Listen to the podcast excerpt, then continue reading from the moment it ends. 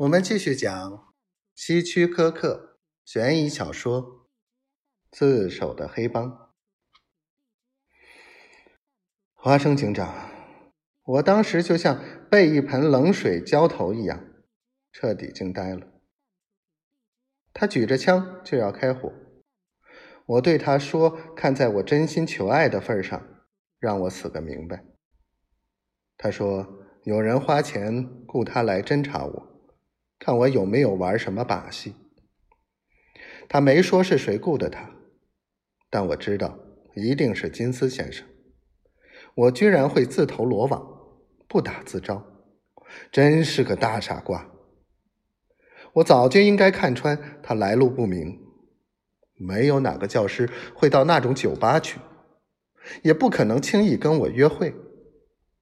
我还真以为自己是魅力男性呢。当时我想我死定了。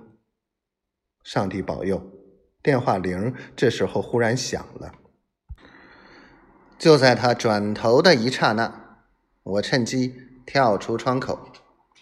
他紧接着在后面开枪，可是我已经扑出窗外了。幸亏我住在一楼，但还是扭伤了脚。可在当时。我根本顾不上疼，就一直没命的跑。然后我冷静下来，意识到明天早晨就会有职业杀手来找我了。马丁用手揉着他的脚踝，这些回忆重新勾起了他的疼痛。华生警长，马丁说：“我为金斯先生。”卖命了这么久，我知道他的手段。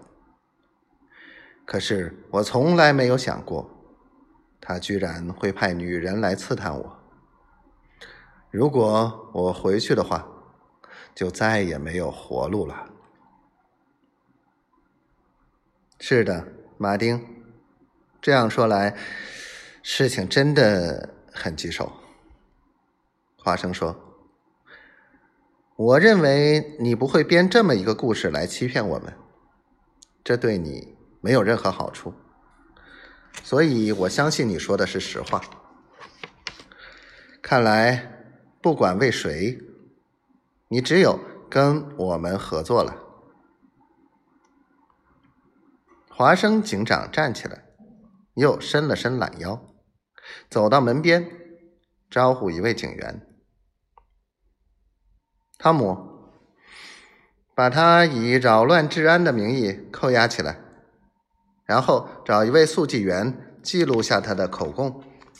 别忘了准备一个新的记录簿。马丁先生会有许多情况要告诉我们。